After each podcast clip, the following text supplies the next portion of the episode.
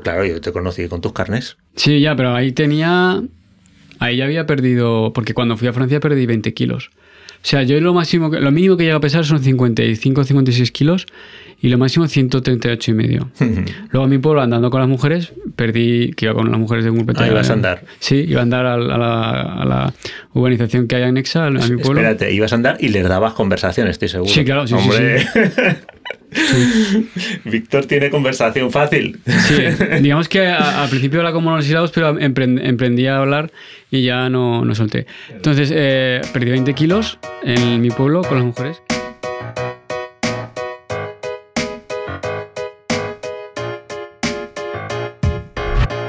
Hola, bienvenidas y bienvenidos a Uniendo Puntos, un programa dedicado a conocer a las personas que habitan y dan sentido al mundo educativo. En el capítulo de hoy vamos a hablar con Víctor, casi podría decir que alumno histórico de nuestro centro y sin lugar a duda, persona inolvidable.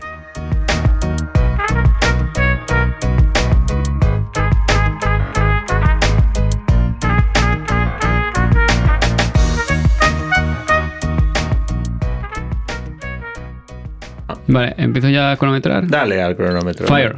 One, two, three, on air. bueno, estamos por fin aquí con mi amigo Víctor. Sánchez. Víctor Sánchez. Bueno, si quieres que se diga tu apellido, yo lo digo. Sí, es ¿eh? que eh, cuando hablo en la radio me dice siempre Pilar Bellay. Y tenemos aquí a Víctor Sánchez y yo tengo aquí a José Miguel Arraz, que es de un pueblo que es al otro lado del río del mío. Al otro lado, estamos, soy de la otra ribera. Yo soy de la Ribera Alta, Y- la del margen izquierda, quiero decir. Ah, eso es, y yo, y yo de la derecha. Sí. No vamos a decir de qué pueblo somos. No. ¿Es secreto? Secreto. Claro, no, Lo no- sabía. No, no vaya a ser que vengan a por nosotros. Sí, sé dónde vives, en Aragón, y sé cómo te llamas. Lo Me, tengo. me- me tienes localizado. ¿Sabes Sí. hasta dónde trabajo? Sí, ¿sabes dónde viene la palabra localizado? No, ¿de dónde? Eh, no, la, que me. La palabra loco viene de localizado. ¿Y por qué?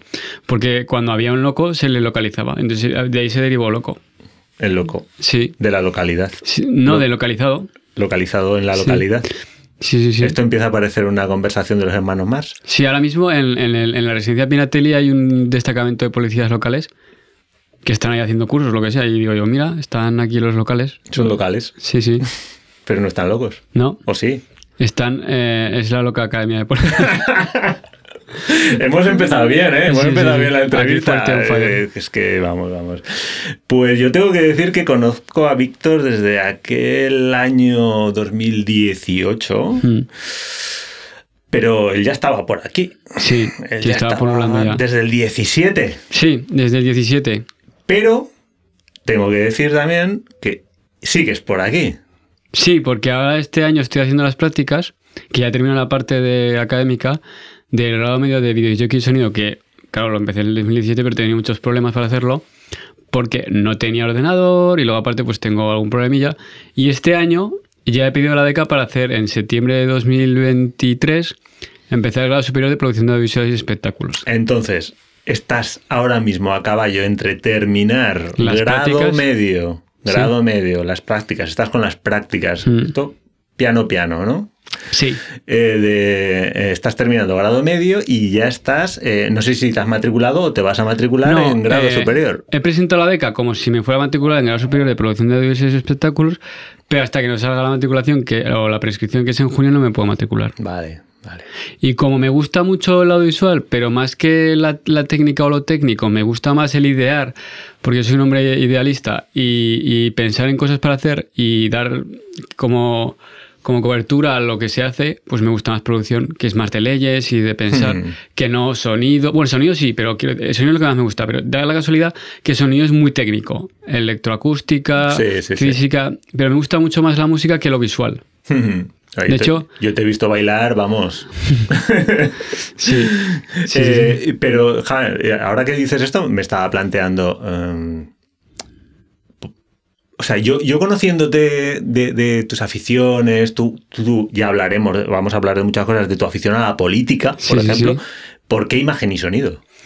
Porque imagen y sonido eh, es lo más parecido que a política que, que hay en, en grado medio de FP. No me digas. Sí, porque imagen y sonido es grabar, eh, sonido radio y todo eso tiene que ver mucho con la política. ¿Por qué? Pues porque los políticos son los que mandan en la televisión y en la radio. Si tú miras cualquier periódico, habla de política. Y de ahí surge, lo demás. De hecho, si tú quisieras hacer un FP de política, no podrías.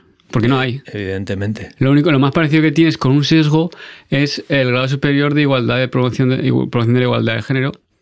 Pero tampoco es política. Al fin y al cabo es una forma de avanzar en la sociedad que per- permite que la gente sea más feliz, en fin y al cabo. Pero bueno, no voy a hablar de eso. Simplemente decir que imagen y sonido. Tu lógica me, me está resultando inquietante. Inquietante, ¿por qué? No sé, porque has dicho que la forma de acercarse a la política para ti era hacer un grado medio de imagen y sonido. Esto me está inquietando. Sí, porque es lo que estoy haciendo. O sea, si tú haces una media de imagen y sonido y te cogen de fotógrafo, ¿a quién le haces fotos? Eh, ¿A quién te pague? Sí. ¿Y quién te puede pagar? ¿Un periódico? ¿Una Sí. cadena de televisión? ¿Y a quién se las puedes hacer? ¿A un político? Por ejemplo. ¿Tú, tú, tú te das cuenta de la cantidad de medios que hay cubriendo las noticias políticas? Sí, eh, todos, Todos. todos. De hecho, el, el único periodista que estudiando periodismo eh, es posible que tenga trabajo, casi sí, si es bueno, es el de economía, pero el de política eh, va un poco por ahí a trabajar. Lo que quería decir al fin y al cabo es que eh, el periodista en sí se debe a los medios que, que le pagan. Y los medios que le pagan quieren influenciar sobre un tipo de política a otra, y para eso hay que seguir al político. Vale, muy bien. Ok, lo compro. Pero, en definitiva, eh, ¿a ti qué te gustaría terminar haciendo? Sí, eh, perdona, igual la, la idea de terminar haciendo es, eh, no, no es correcta porque las cosas no se terminan haciendo. Pero ¿qué te gustaría, tras un proceso de aprendizaje, eh, formación profesional, carrera, lo que- mm, ¿en qué te gustaría, digamos, ganarte un sueldo?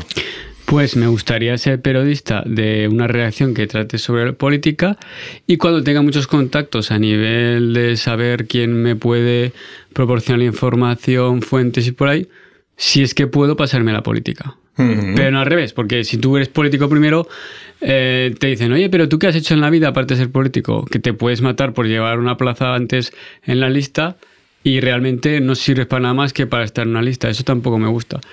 Yo quiero ser alguien que tenga un trabajo y que lo domine de una forma más o menos, digamos, eh, productiva o eficiente. Sí. Y luego ya, si veo que puedo, pues intentar meterme en política. Muy Pero bien. ya, es que, a ver, un político, ¿cuánto puede estar en política? Tenemos a, a gente que hasta hasta los 80 años. Claro. Porque la política no es algo que digamos que estés trabajando físicamente o, o haciendo algo que te canse mucho. Fíjate, Rubalcaba murió con 60 y pico años y el hombre tenía una agilidad mental brutal. A mí lo que, yo lo que persigo es eso, Ser un buen político. ser un buen político. Y para ser un buen político tienes que tener formación y experiencia. ¿Y, y cuántos años tienes ahora? Ahora tengo 39, 39, ya casi rozando el cero de los 40. 30 y todos. 32. Sí, sí, sí. No, pero a mí es que es como una cosa que si lo hubiera podido terminar antes, lo hubiera terminado antes, pero claro, tengo una discapacidad y entonces el problema era ese. Que aunque no tuviera ordenador para hacer el grado medio y no tenía mm, tal vez la, la capacidad en ese momento de estudiar o, o la forma de hacerlo, pues Sí. tuve que seguir y seguir hasta que pude hacerlo. De hecho, recuerdo que el último año que estuve estudiando la parte académica del grado medio de vídeos y sonido iba muy bien. Y digo, hombre, me lo voy a sacar. Porque ya no, no, no podía ir peor. O sea, ya estaba bien, ya iba a probar. Y de repente, dos semanas antes del examen final, Sí. me dio una superlumbalgia. Y estuve dos semanas que no podía casi levantarme en la cama. Entonces, cuando conseguí más o menos recuperarme la lumbalgia, estu- estudié como un, como un condenado sí. y ya conseguí sacarme lo que es el, el grado medio con una nota realmente que tampoco era muy buena, pero porque si no hubiera estado enfermo hubiera sacado un poco más. claro. Y, y aprobé. Y luego me puse a hacer las prácticas, luego me puse a trabajar, luego pillé una baja por una cosa que no puedo contar. Y entonces, eh, al pillar la baja, me dijo el profesor, el tutor, oye, mira, tú lo que tienes que hacer es eh, rechazar estas prácticas el- y, y pedir que hacerlas el año que viene. Ujú. Porque con el proyecto que llevas ahora y lo que te ha pasado, si presentas el- las prácticas tal y como las llevas, aunque te esfuerces mucho y le metas muchas horas de aquí a lo que queda de final de curso, te las vamos a tirar abajo. Porque Mm. eso no se puede hacer tan rápido. Y si te las tiramos abajo, no te tiramos solo abajo las prácticas, te tiramos abajo toda la FP con lo que te ha costado sacarte. Entonces le hice caso, que es lo que hago siempre, y estoy año sacándome las prácticas. Y he tenido la suerte que dejando semillitas, pues por ejemplo, había una cosa que era una plataforma para dejar ideas sobre qué podía hacer cierto partido político y yo pues dije, pues hacer un, un programa de televisión de más media sobre personas que tienen discapacidad de, de tipo mental. Sí. O hablar en una radio local sobre salud mental. Y esas semillitas, una periodista que las, no sé si las melía, pero a mí me vio. Fui con la, con la asociación en la que estoy, que se llama Paso a Paso Aragón, que es una asociación spin-off de Fundación Reardit, que trata sobre salud mental. Es una asociación de personas afectadas y de familiares de personas afectadas con problemas de salud mental, que tiene un GAM, un grupo de ayuda mutua en, salud mental, sí. del cual estamos muy orgullosos, y un grupo de ayuda mutua en prevención y prevención del suicidio. En esta asociación fuimos un día al, Aragón Radio y la periodista que estoy haciendo yo el programa con ella, que se llama Pilar Bellé, eh, me oyó hablar y le gustó. Y entonces me ha buscado y me ha encontrado. Y eso es decir que ahora estoy haciendo un programa de radio en Aragón Radio, ¿Sí? que se emite los lunes de 7 a 8 de la tarde en directo sobre salud mental. Y me gusta mucho. Hemos hecho a dos, nos quedan 11, son 13 en total. Y en ese programa voy a hacer las prácticas. Y además de eso, eh, vamos a hacer alguna cosa más que de momento no puedo contar y que me gusta mucho. Muy bien. Entonces, atando cabos porque acabas de abrir dos o tres melones diferentes. Uno de ellos es que estás haciendo prácticas, las prácticas de grado medio, para terminar el grado medio, en la radio. Sí. ¿En, ¿en qué radio has dicho? Aragón Radio. En Aragón Radio. ¿Y, ¿Y, esas prácticas te incluyen a ti como colaborador o estás como técnico también? No, técnico no, soy colaborador. Colaborador. Yo abro en la radio. Muy bien. Por otro lado, has hablado de tu relación con Rey Ardid. Sí. Y de tu interés por la salud mental. Sí.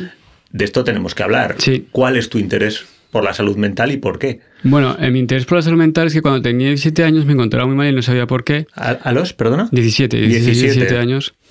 Y resultó ser que después de pasarlo muy mal, eh, mi familia me llevó al hospital. Estuve ingresado un mes y luego un par de semanas fuera y luego otras dos semanas. Y me diagnosticaron un trastorno de tipo psicosocial. En este caso, esquizofrenia. Entonces, este trastorno es una de las peores enfermedades que existe a nivel... Es muy duro, ¿vale? Sí. Y, y, me dijeron pues que tenía que ir a Fundación Reardit. Al principio no quería, porque pensaba que, como buen aragonés cabezodico, pues tenía que superarlo por mi cuenta, pero estas cosas, eh, superarlas uno solo es muy difícil, por no decirlo imposible. Claro.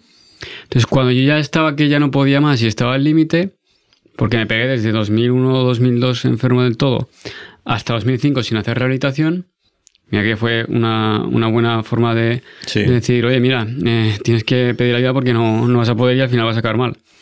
Pues en 2006 empecé rehabilitación con Reardit.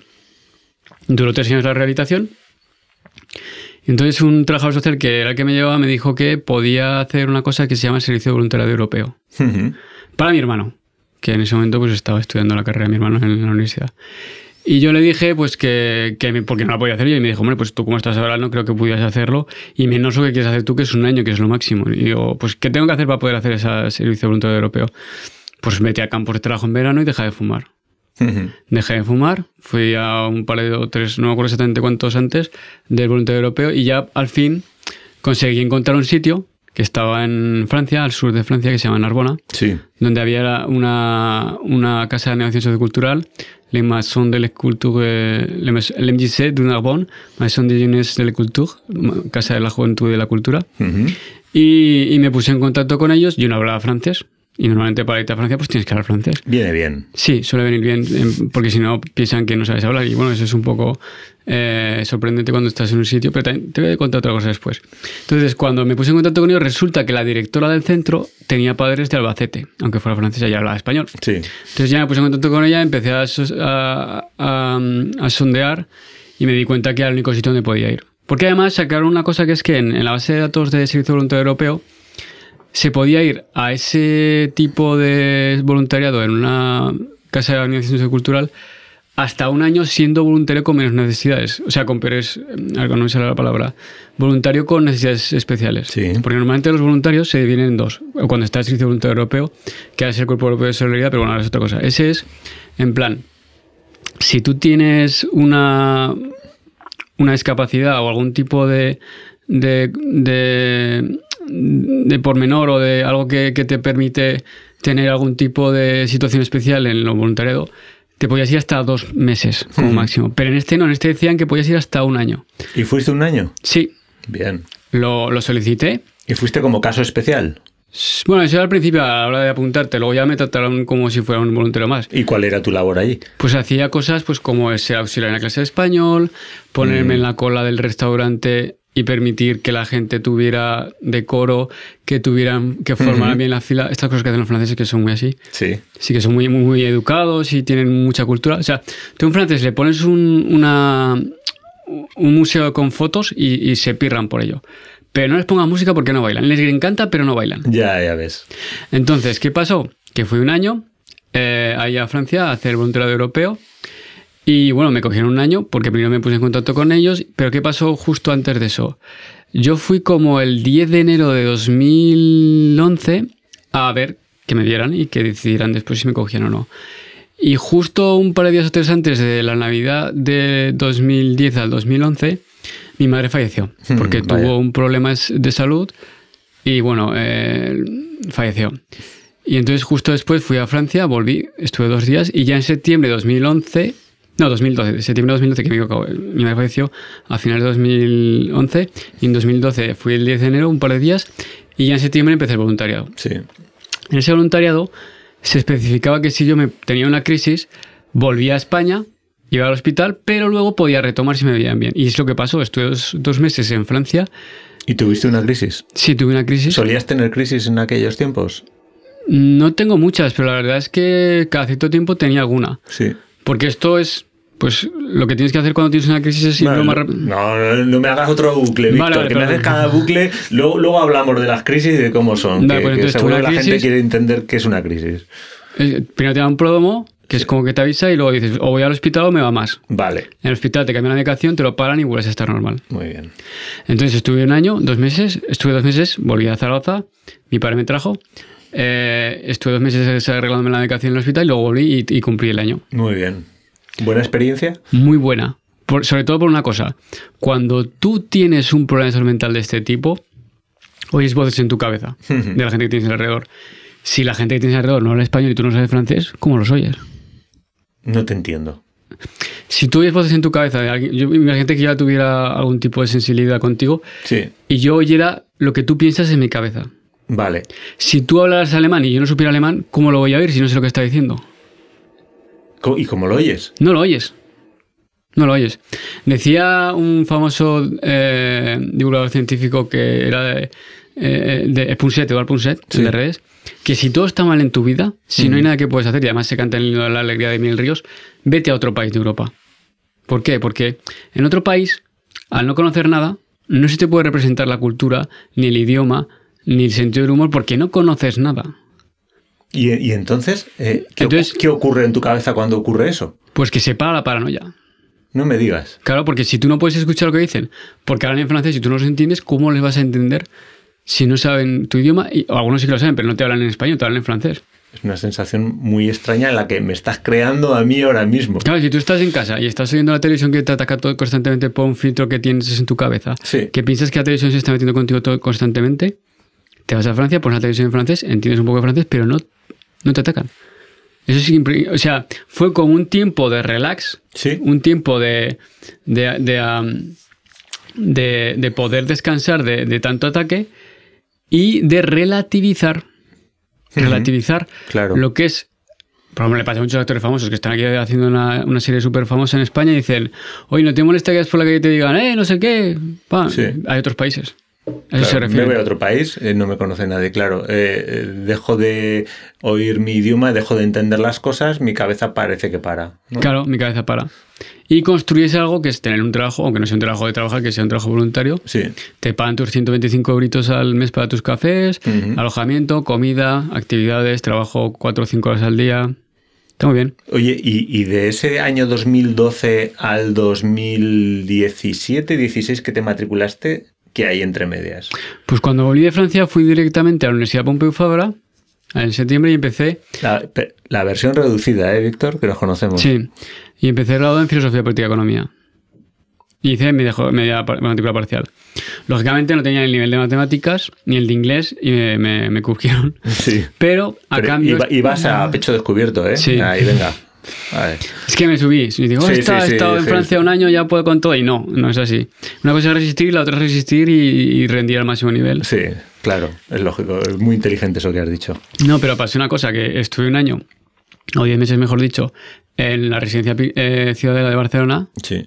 Y ahí hice unos amigos que lo flipas, o sea, me lo pasaba genial. Ujú. Ya necesitaba un año estar con gente, porque desde que empecé a suspender en cuarto de la ESO porque me encontraba mal hasta ese año, bueno, el de Francia también, no encontré gente afín a la que poder, siendo de un estrato, no quiero meterme con nadie, pero no es lo mismo suspender cuatro veces o tres el, el cuarto de la ESO porque estás mal sin saberlo, que estar en una universidad como la Pompeu Fabra, que es la primera de España en ciencia política, y tener amigos como los que tuve en ese momento. Claro, claro, es otro nivel. Es otro eh, nivel, claro. y, y también, eh, digamos que te llena de orgullo, ¿no? Hacia Sí. ti mismo, ¿no? Y te da cierta seguridad.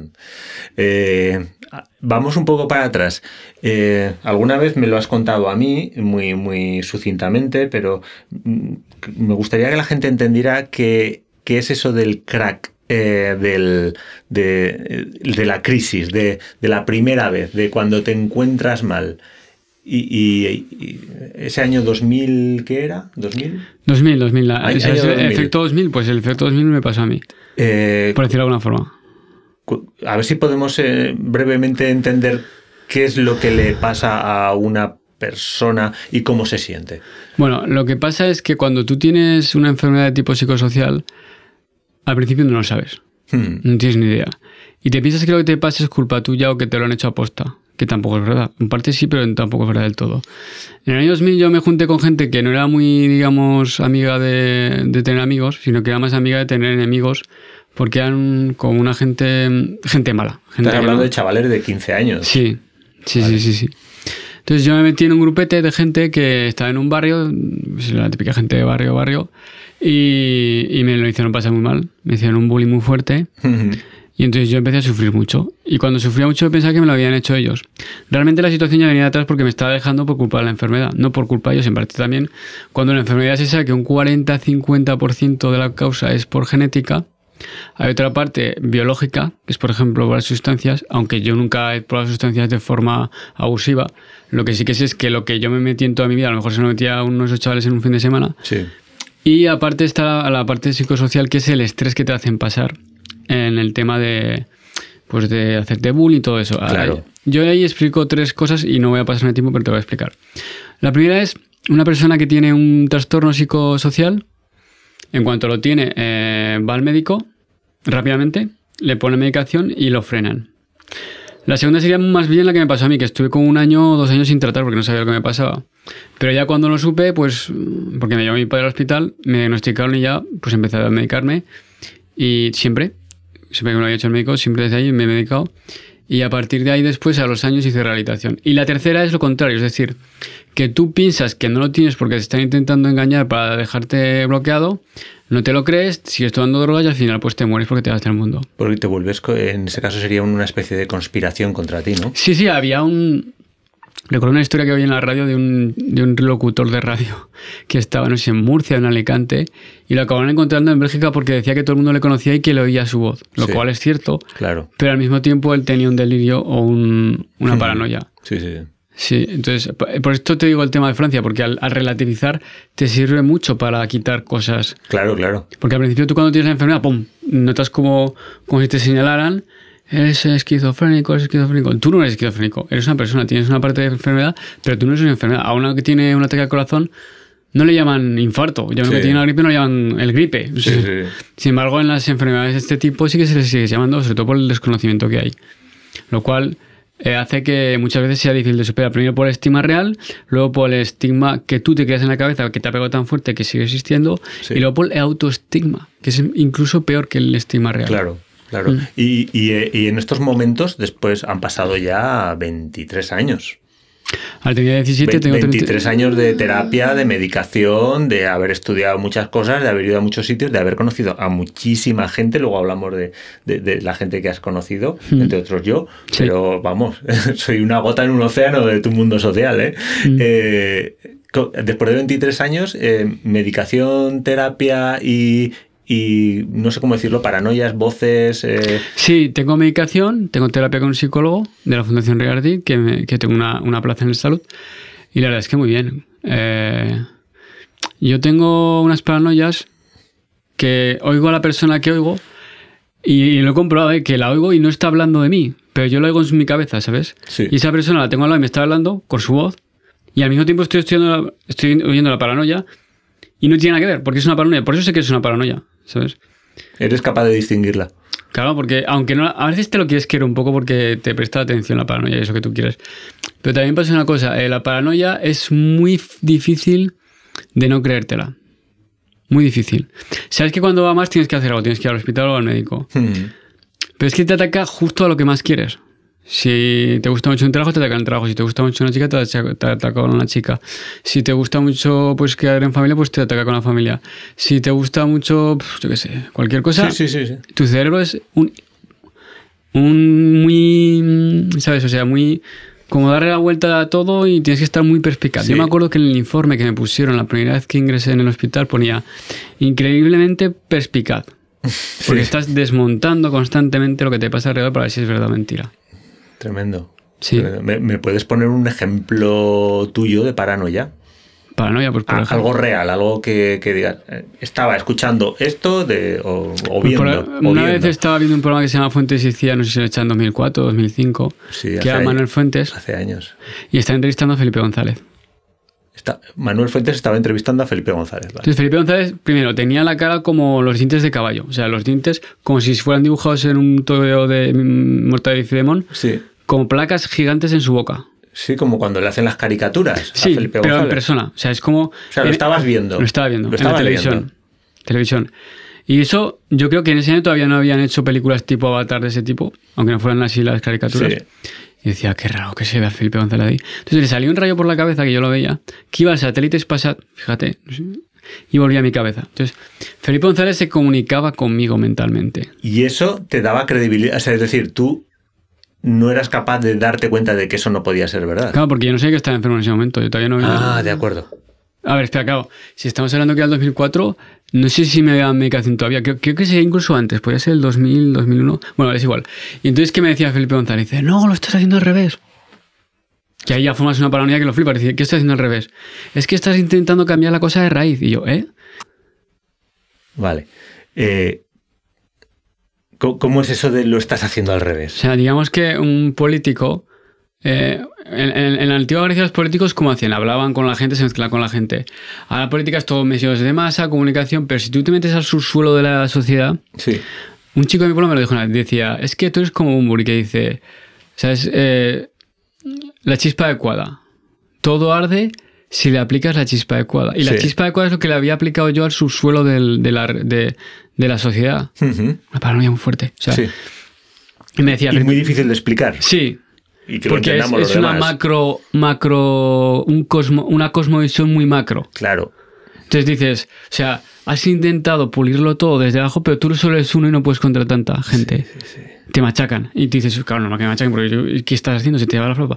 Pero claro, tú tienes una, una visión del mundo en la cual te está afectando un desequilibrio químico que tienes en la cabeza. Claro. Cualquier persona dirá, este tío es tonto o, o otra cosa, pero es que no se dan cuenta, y por esto es por lo que las enfermedades mentales están tan así, tan, Estigmatizadas. así, porque si tú no estás medicado ni haces terapia si te hace falta, te puedes crear hasta un dios. Claro. Te puedes, hostia, tengo una misión en la vida, tengo que cambiar la sociedad, tengo que hacer que todo sea bueno, pero ¿cómo vas a hacer eso tú solo? Métete a juez, has estudiado derecho, haz oposiciones, Hay, pero... hay un cambio químico en el cerebro. Hay un cambio a veces, químico. A veces físico, porque también hay esquizofrenia por, por ah, eh, daño, Sí, sí, la daño físico. Eh, escribí una vez un artículo en El País, eso te lo cuento ahora si quieres. Sí. Fui a un curso del País, del periódico El País, que era sobre entrevista con Juan Cruz Ruiz, que era el subdirector adjunto del País. Entonces nos dijeron, ah, el curso duraba dos o tres días. En un momento determinado tenéis que imitar a un famoso que vosotros conozcáis. Pero- ¿Imitar o invitar? Imitar Imitar. y hacemos una entrevista que conozcáis de los medios, claro, porque no lo vas a conocer en persona. Sí. Y yo elegí a John Forbes Nash, el de la Una mente maravillosa. Ujú. Me hizo una entrevista, le gustó mucho y a los dos días se me estropeó el móvil. La única llamada en la vida que me han hecho por Messenger de audio o vídeo, creo que era vídeo, al Messenger del Facebook fue esa. Sí. Y fue una chica colombiana que me llamó, que había sido alumna del curso conmigo. He visto que quiero hablar Juan Cruz contigo. Entonces llama a Juan Cruz al periódico y se pone conmigo. Mira, Víctor, justo dos días después de que tú hayas hecho la entrevista sobre John Forrest Nash, John Forbes Nas ha tenido un accidente con su mujer en un taxi y ha muerto desafortunadamente. ¿Quieres escribir un artículo para el país? Yo, claro, sí, para el país digital. Entonces, eh, digamos que yo en ese artículo explico un poco lo que pasa con la esquizofrenia, así a lo siguiente. Las neuronas, para transmitir información de la máscara de los sentidos y otras cosas, pensamientos, ideas, lenguaje, todo, todo eso, todo lo que se piensa y todo lo que hace el cerebro, se conecta mediante impulsos eléctricos entre neuronas. Tienes que saber que las neuronas tienen más contactos eh, eléctricos en un cerebro, en un solo cerebro, que estrellas en la Vía Láctea. Entonces, cuando una neurona conecta con otra vía electricidad o vía impulso eléctrico, no llega a la otra neurona. Necesita un líquido que se llama dopamina, entre muchas otras cosas. Lo estoy reduciendo mucho. Sí. Y cuando se produce mucha dopamina, eso produce que la información se, se sobre. Se, se- se sobreponga a que haya una de- de- demasiada información. Sí. Eso haría que yo, por ejemplo, que a mí me ha pasado, cuando estaba sin tratar y no sé por qué me pasaba, yo pensaba que tenía poderes, que si yo te estoy mirando a ti ahora, un tipo de paranoia que yo tenía era ver tu cara, además tú lo vas a entender perfectamente porque es profesor de fotografía, como si con el Photoshop mezclara un animal con tu cara de persona. ¿Sabes que sale un mix ahí de, de cara? Ujú. Pues eso lo veía yo por la calle andando y moviéndose. O sea, imagínate, vas por la calle ves un husky, un león, Claro, un oso. claro. Eso no es normal. O sea, No, normal no es. muy normal no es. O sea, dices, todo lo que me pasa está pasando algo. Y luego una vez iba por el, por el Paso Independencia, me metí al corte inglés y yo sabía que en la planta de abajo había algo que estaba buscando y le dije, oye, em, a la azafata que estaba allí, ¿me puedes decir dónde está lo real? Y dice, sí, allí. Entonces fui a hacer que ponía lo real París. O estar en la nevera, abrir el cajón de la nevera o la puerta y buscar la mantequilla o la margarina. Y yo buscaba la margarina y abría la puerta, la tenía delante y la cerraba la puerta Ujú. abría la puerta y la cerraba, así como 15 veces seguidas. ¿Por qué? Porque yo no buscaba realmente la margarina, yo lo que buscaba era un post que pusiera margarina, Ujú. escrito.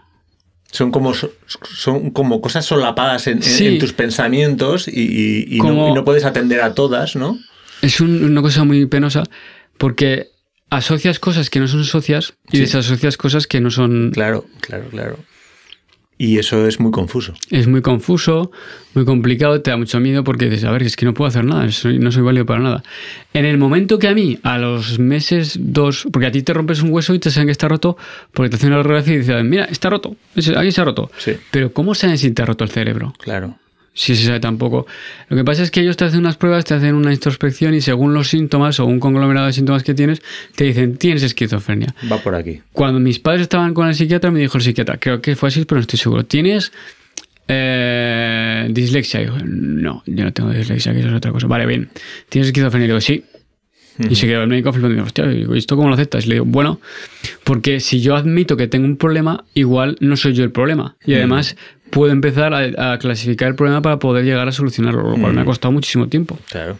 No Mm. es fácil, pero ah, fíjate, eh, me, me estaba viniendo una imagen al contarme tu, toda esta duplicidad, separación de las cosas asociadas, asociación de cosas disa- de- no, no asociadas. Me estaba viniendo una imagen como si fuéramos por la vida viendo cosas muy diferentes por cada ojo, ¿no? Y tuviéramos que, que asumir la realidad con, con dos visiones totalmente diferentes a la vez, ¿no? O sea, que con un ojo estoy viendo la calle por la que ando y por otro estoy viendo, yo qué sé, mi habitación. Y entonces ya no sé en cuál de las dos estoy y las dos se me van juntando. Física cuántica. Sí, esa, me, me- venía esa, esa imagen. ¿Y en dónde estás? ¿En la calle o en la habitación? ¿Por ¿Te qué, por qué ranura pasará el electrón o el fotón? Sí. no?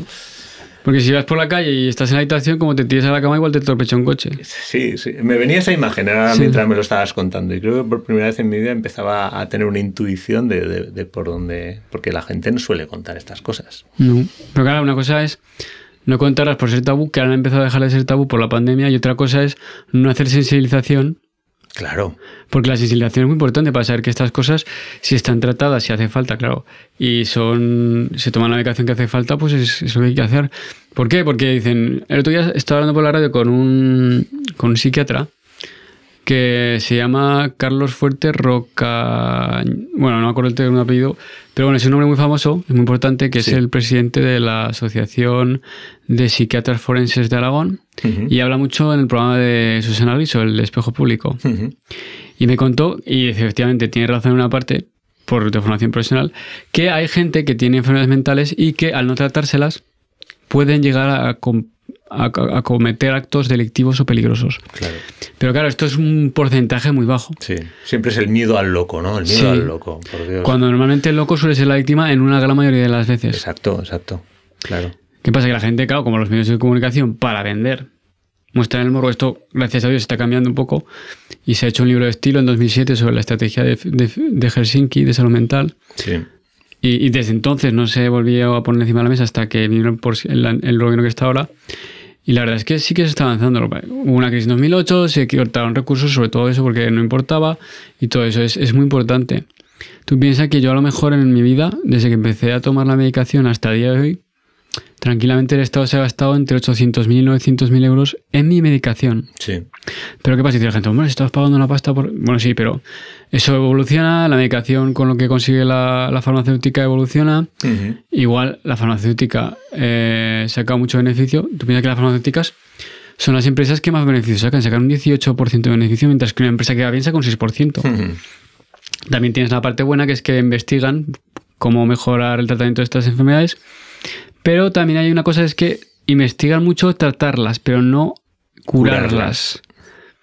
Que yo no sé si esto es realmente, no entiendo ni, no tengo mucha idea sobre farmacología, pero claro, eh, esto es por estadística. Si yo soy el 0,85% de la población, que tampoco era todo de la medicación, eh, y hay un 99,15% que paga mis medicaciones, tampoco es tanto, pero si fuera la mitad de la población, ¿te imaginas qué pasaría? Que sería inasumible.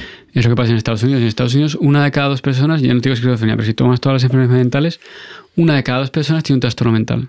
Ya, pero es que hace poco se publicó que de los chavales de la generación Z, ahora con 18 años, hay un 42% con algún problema mental. ¿Aquí en España? Sí. Aquí en España, en, en el mundo occidental. ¿no? Es que nos están vendiendo una, un idealismo de que todo es posible o de que todo puede ser y una libertad que no, que no, no trae nada bueno. O sea, yo me acuerdo que decía una chica que conozco que es una política importante que ella puede hacer cursos en un instituto y dar una charla sobre igualdad, pero luego el resto del tiempo está viendo en internet. Ya puede dar una hora a la semana. Una charla no, no, no, no te forma. Claro. No, no- no crea Sí, una sí, sí. Vamos a pasar a otra cosa. Vale, Que acabas de perder, ¿cuántos kilos? 50. Pero no en el que ser millonario, ¿eh? Eh, cuando a los 17 años o a los 16 antes de, de estar mal, ¿eras gordito? No, era muy flaco, muy flaco. Eras muy flaco. ¿Y cómo fue ese, pro- ese proceso de, de- de ganancia de peso? Pues en cuanto me dieron la medicación, me dieron ciprés y el cipresta te, te engorda como un cerdito. Vaya, o sea, fue eso. Sí. Vale. Claro, luego lo solucionaron, pero 20 años después. Claro, porque yo, claro, yo te conocí con tus carnes. Sí, ya, pero ahí tenía. Ahí ya había perdido. Porque cuando fui a Francia perdí 20 kilos.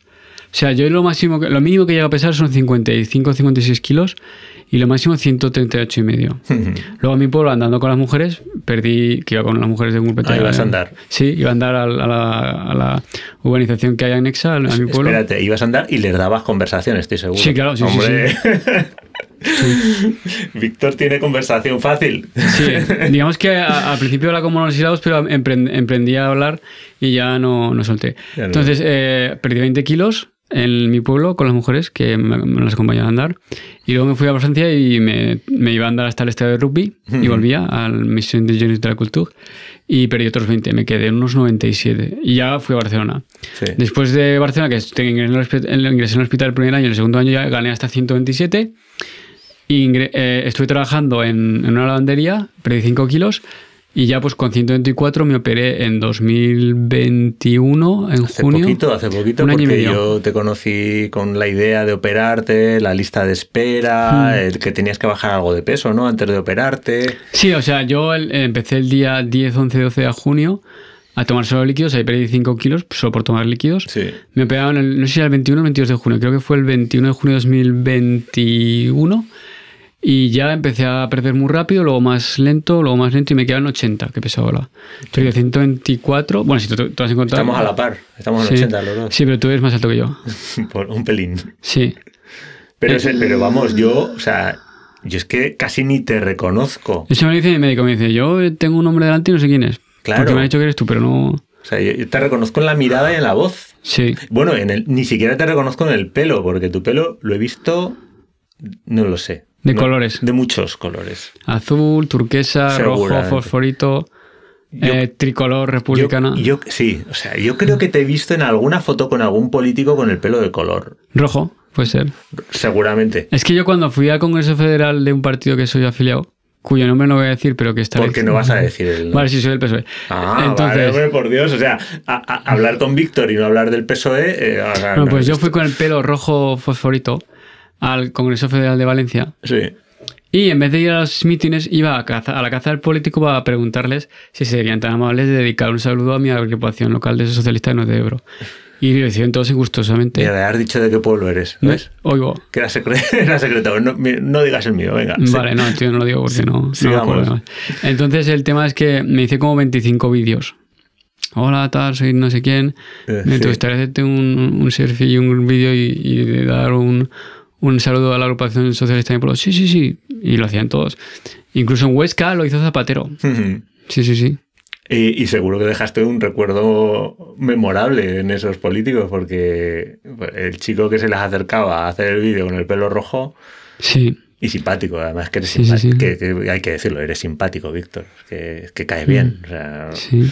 y, y ¿por qué el PSOE?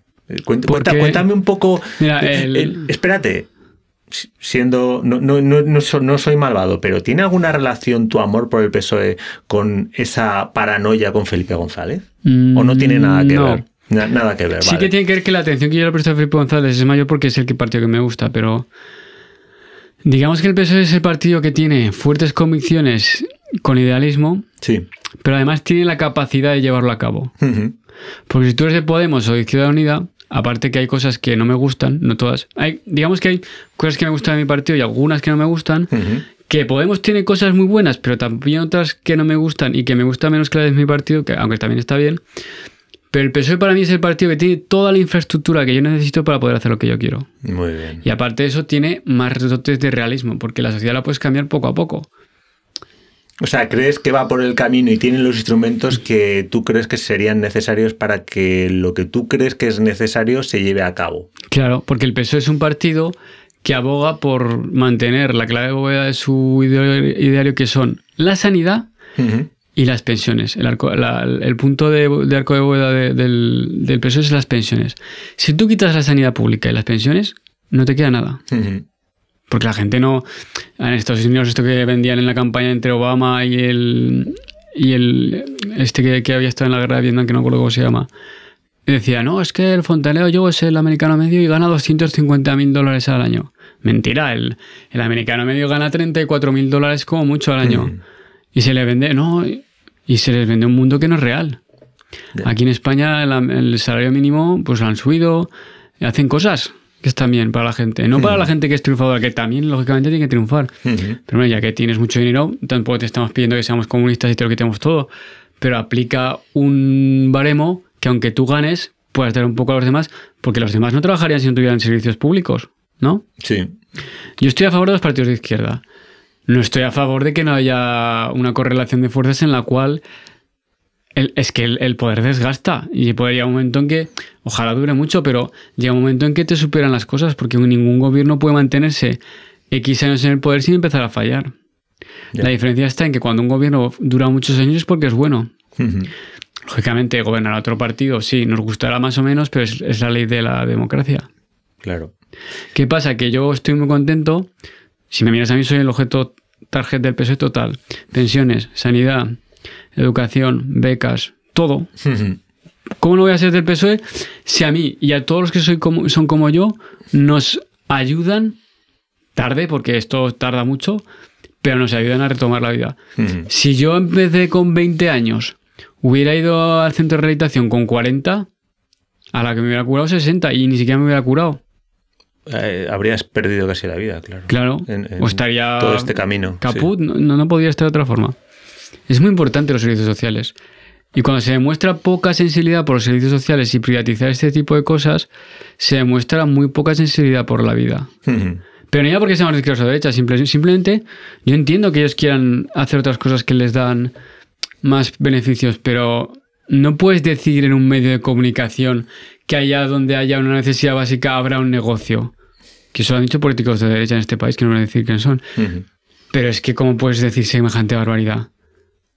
Por- Porque es verdad, porque allá donde hay una necesidad puedo hacer un negocio. Puedes hacer un negocio, es moral, es ético. Claro, claro. ¿A cuánta gente te estás cargando diciendo eso?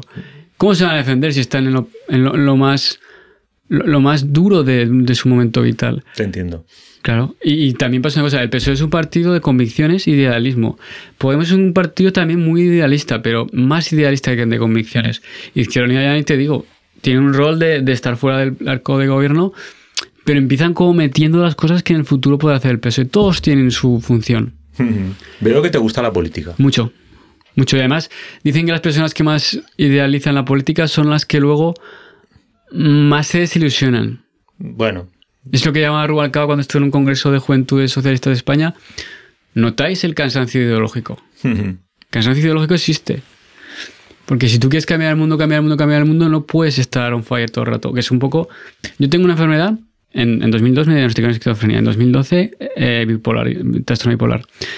La esquizofrenia, el trastorno bipolar y el trastorno esquizoafectivo pertenecen todos a la misma rama, que es la, el- la psicosis. Sí. Que no es esto que sale en la película de Alfred Hitchcock. Es- eso sería lo que pasa cuando alguien no se toma la medicación, le están atacando con mogollón de cosas y, y- y sale por un lado que no tiene que salir. entiendo. Pero pasa una cosa. El, el diagnóstico puede cambiar. Yo, yo me acuerdo hablando con un amigo, me dijo, hombre, es que tú. Y le digo, ya, claro, que ya no, no tengo esquizofrenia. Hombre, pero ¿cómo no tienes esquizofrenia? Es un bien. O sea, es un bien. Un, un- un- una forma de encasillarte, de decir, no, es que tienes esquizofrenia y tienes esquizofrenia. Sin, que- sin querer a mal. Porque les mete la asociación en la cabeza que si tienes una enfermedad ya no puedes dejar de serlo. Y le dije, a ver, sí. O sea, tengo otra enfermedad que es bipolar, pero ya no tengo esquizofrenia. No les entra en la cabeza. Ya. O sea, se puede no tener. Se puede tener y dejarla de tener. Se puede superar. Vale, bien. Que se habla de curación en el momento en que la has superado. Pero ¿qué pasa? Que tú no estás nunca a un nivel en el cual, o sería muy, muy novedoso en, en la sanidad, en la salud, que puedas dejar de tenerla del todo de forma que si tú te expones a un proceso en el cual tienes mucho estrés, no te vuelva a surgir. Claro, claro. ¿Has tenido mucho estrés últimamente? No, ¿Vives tranquilico? sí. Bien. Y vives además ahí en una residencia de estudiantes que no se vive mal. No, se está muy bien. En la Está- residencia está Pinatelli bien, ¿eh? se está rodeado de gente muy maja, son todos muy jóvenes, el equipo, el staff está muy bien. Sí, sí, sí. sí. sí. Qué guay. Y me me estaba preguntando em, si, te, si algún día te pusieras en política, entraras en política, eh, imagínate que pudieras elegir una posición en política, una posición, cualquier posición en política. Es decir, desde ser mm, técnico de cultura del ayuntamiento de donde sea a ser presidente del gobierno. eh, si pudieras elegir una de esas posiciones, ¿por cuál te decantarías? Hombre, yo decía, haría, haría primero la segunda y luego la primera. ¿Haría primero presidente del gobierno? No, primero técnico en el ayuntamiento. O sea, Hombre, no, no te digo que te decantes por ninguna de las dos, digo, en ese abanico de posibilidades tan inmenso, ¿por qué te decantarías?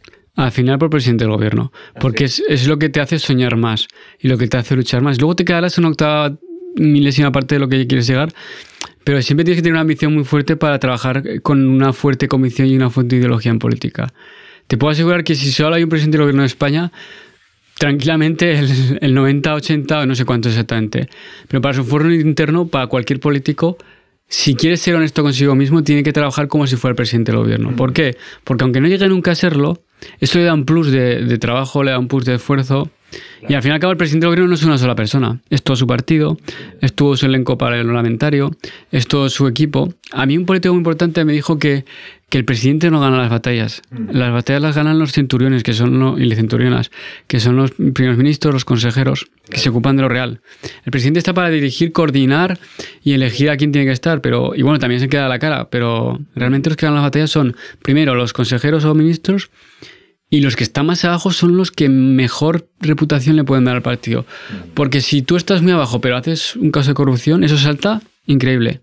Tengo un amigo muy metido en política que dice, es que a ver, tú puedes hacer cinco cosas bien y una mal, pero lo que haces mal, si no sacas rápido la, la- la patita, y aunque la saques rápido, te puede cosificar. Claro. Es una olla express. Y es así. Muchas veces en política dicen, no, es que roban, no sé qué, y nos meten a todos en el mismo saco. Yo pago por ser político, yo pago una, una, una militancia un partido del PSOE. Y dicen, bueno, pero es que mira cuánto cobran. Y digo, bueno, y yo también estoy en política. Pero te pagan, te pagan. Y digo, no, pago yo. Y la gente dice, pero a ver, como que. Porque ellos ven lo que sale en televisión, que son como la Champions League de la política, y no se fijan en todos los que hay debajo, que son montones. En España que habrá 12.000 políticos. ¿Cuántos pagan? ¿O cuántos no cobran? ¿Cuánto cobran? Claro. Y lo que cobran, ¿cuáles, cuáles ca- cobran un buen sueldo? Ni el 2%, el 3%. No tengo la estadística, pero eso es muy poco en comparación. Porque todos los pueblos tienen siete concejales, seis, los que sean, Sí. por pequeños que sean. Y esos concejales no cobran nada, lo hacen porque es su pueblo y porque quieren que mejore su pueblo. Claro. Oye, y si te ofrecieran un, perdón, un ministerio, eh, ¿cuál es el que más atractivo te parece? Pues el de sanidad. ¿Sí? Yo haría un nuevo ministerio, fíjate lo que te digo. ¿Cuál? Haría Ministerio de Evolución Social y. Y es que eso es muy complicado, no había pensado nunca, pero sería algo así como sanidad mezclado con. con tipos de, de- con un tipo de sanidad más pequeñito, es decir, en vez de ministerio, una subárea del Ministerio de Sanidad que se dedicara a promocionar, sensibilizar y, y mejorar la salud mental de los españoles, por decirlo así de alguna ¿Y forma. quién se inventará los ministerios? ¿Quién, Pues, deci- eh, quién decidirá? Ahora vamos a quitar este y vamos a hacer Pues esto. haría un estudio de decir, ¿esto hace falta o no hace falta? ¿Se puede hacer o no se puede hacer? ¿Es útil o no es útil? ¿Es realizable o no es realizable? Claro. Eh, Yo creo que esas son dos Es el buenas preguntas. ¿eh? ¿Es útil y es realizable? Ministerio de Igualdad dice, no, es que se van a gastar 20 millones en igualdad que no hace falta. Si tú en el año 70 le dices a Franco que quiere hacer un Ministerio de Educación, ¿para qué? No había Ministerio de Educación. Creo que no, vamos, no estoy seguro, pero eh, si ya saben leer, Sí, claro. ¿a qué les vas a enseñar a pensar? Sí, sí, te entiendo. En fin, eh, pues yo creo que vamos a ir cerrando, ¿no? Porque lleva- no sé, pero una hora, una hora llevamos. Creo que va a ser el. Bueno, por cierto, Víctor mira en estos momentos su cronómetro. Marca 50 minutos 27 segundos. Vale. Porque Víctor va a todos lados con cronómetro. Sí. Sí. Y vamos a cerrar esta entrevista con eso. ¿Por qué vas a todos lados con cronómetro? Porque me gusta ser una persona más eh, controladora de su tiempo, porque al principio no lo era nada. O sea, yo cuando estaba enfermo no me acordaba ni el día que era, me apuntaba algo, no me acordaba, pero estoy hablando de 20 años atrás, ¿eh? Entonces a partir de ahí me compré un cronómetro. Llevo con este cronómetro, no sé cuánto, llevo años con el cronómetro. Sí, yo, Pero- yo- sí, muchos. Sí. Medía cuánto tarda la clase, cuánto tarda de un sitio a otro, cuánto tarda corriendo de un sitio a otro, cuánto tarda en comer. ¿Y eso, ¿Y eso para qué te sirve? Me sirve para controlarme mejor. Porque lo siguiente del cronómetro es apuntarte en una hoja la semana y lo que vas a hacer en la semana. Pues tal hora, tal hora, tal hora, tal hora y tanto tiempo. Y lo mío y lo pongo si lo he cumplido o No, no. no solo eso, sino que recuerdas perfectamente en qué año cuántos kilos pesabas, en qué año estabas en Barcelona, recuerdas perfectamente eh, las fechas, incluso a los profesores que hemos sido tus profesores nos mandas a veces correos muy interesantes donde nos dices, este es mi plan de vida de aquí a 10 años y lo estructuras en una Excel. Sí. O sea, creo que tienes una necesidad muy interesante, yo también la tengo, por cierto, de organizar el tiempo para que no sea algo difuso, confuso. Miedo. Eh, Miedo. no sé si es- será por tu enfermedad o por los efectos secundarios de la medicación, que también No, tendrán te voy a tela, ¿no? explicar rápido por qué es. Cuando empecé bachillerato el primer año, después justo de estar enfermo, enfermo que no podía, tenía un miedo brutal a no saber qué hacer. Sí. Pero brutal, muy fuerte, muy fuerte. O sea, ¿qué hago? No puedo. ¿Qué hago? No puedo. Y yo pensaba que era porque me estaba equivocando de lo que tenía que hacer. Y lo que tenía que hacer era recuperarme. Pero como mientras tú te recuperas, pasas tanto tiempo, pensaba que el problema no era recuperarme en sí, sino hacer algo que pudiera hacer. Y como no podía hacer nada, y tenía internet, que eso es una cosa que te da alas, como el Red Bull, pero en plan salvaje. Entonces, voy a- y yo le decía a mi madre, voy a ser eh, juez del Tribunal de la Haya, voy a ser eurodiputado, voy a ser presidente del gobierno, lo que fuera, da igual, que te manteniera, porque cualquier... Algo que te eh, diera un objetivo. una ilusión Claro. para seguir viviendo, Sí. una ilusión para encontrarme bien de- dentro de todo lo malo. Sí. La ilusión es el 50% de curación de cualquier enfermedad. Mm. Casi cual, con, con- no te lo puedo decir exactamente, pero es muy importante. La ilusión me hacía pensar, pues y de hecho sigo haciéndolo. Fíjate Sí. que yo desde los 18 y tengo 39. Sigue, sigue. Y lo sigo mandando. Igual no lo hago Pero cuando tú recibes un mail de esos, puedes pensar, Víctor está contento porque tiene en la cabeza que quiere hacer muchas cosas, lo cual le mantiene en la brecha. Eso pienso siempre. Y además es como, anda, email de Víctor. Últimamente no me escribe mucho. Intento no hacer abuso porque a veces sí que es verdad que hace 10 años mandaba uno a mi padre cada dos horas. O sea, era una pasada. O sea, mi padre me decía, no, me mandes más planificaciones en el futuro porque... Y yo, vale, te la mandaré una vez al mes. Y luego, vale, una vez a los dos meses. Y ya, el otro día era año nuevo, pues año nuevo, vida nueva, mandé uno. Pero luego hay que ver si es realizable, ¿no? Que tampoco es tan importante, sino como mantener la ilusión para poder hacer lo que estoy haciendo en este momento. Pero en, es- en esa forma de, de- de plantear las cosas se nota el entusiasmo, ¿no? Eh, Es lo mismo que le pasa a Felipe González, ¿eh? Y ¿qué muchos le- políticos. ¿Qué le pasa a Felipe González? que están pensando siempre en el futuro. ¿Qué hace un político sino dar certidumbre a los habitantes del país, dándoles un futuro donde sus aspiraciones vitales puedan ser cumplidas mediante un trabajo que puedan hacer y les permita desarrollarse? El otro día vi un, un político o un académico que decía, somos un país avanzado en tanto en cuanto tenemos la capacidad de dar a, nuestros, a la gente que vive en nuestro país la capacidad de formarse en lo que ellos quieran. Porque la libertad no es tener dinero para hacer lo que quieras, la libertad es trabajar de lo que quieras. Eso es lo más importante. Si tú haces algo bien porque te gusta, serás el mejor. Si todos somos los mejores en nuestro país porque hacemos lo que nos gusta, seremos los mejores. Es un enfoque muy interesante. Mm. Aquí estamos en formación profesional intentando que cada uno haga lo que realmente quiere hacer, que se forme y sea un, un buen profesional. Y la verdad es que si estás en lo que quieres, la vida ya te va mejor. Por lo Sí. menos por ahí ya te va mejor. Luego Sí, ya sí. te tratará como te trate, pero por ahí ya te va bien. Mm. Pues vamos cerrando, Víctor. Vale, ok. ¿Quieres algunas palabras más para algún, algún cierre a tu estilo? Sí, diré por diré dos cosas. La primera es el imperativo categórico de Kant que dice actúa siempre de manera que tu comportamiento sirva de principio a una legislación universal. Muy bien.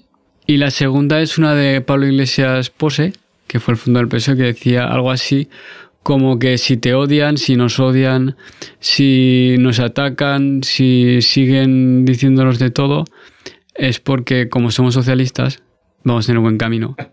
Bueno, muchas gracias, Víctor. Eh, espero que vaya todo muy bien. Vamos apagando micros y nos vamos para casa. ¿Quieres que cierre con alguna música que te guste mucho? Si quieres, puedo cantarte algo. Cántalo, cántalo. ¿Tienes el, el Spotify aquí? Sí, hombre, sí. Tengo aquí. Dime qué quieres que te ponga. 18 de Ani Martín. 18.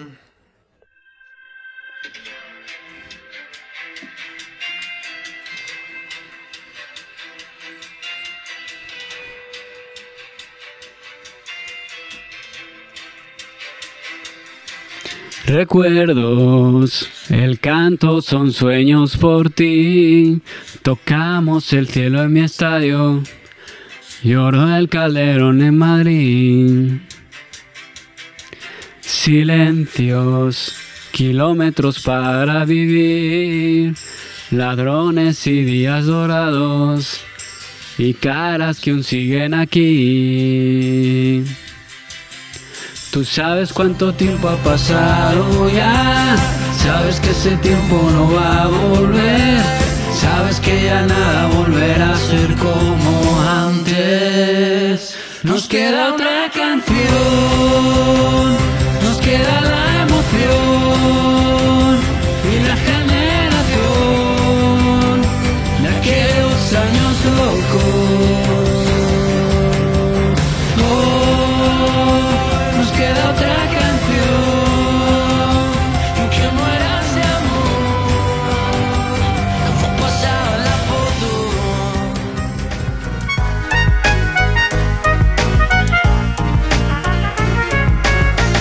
Esto ha sido Uniendo Puntos.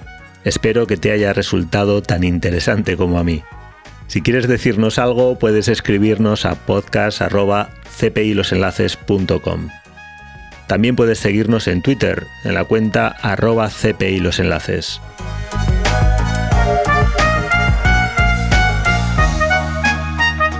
Salud.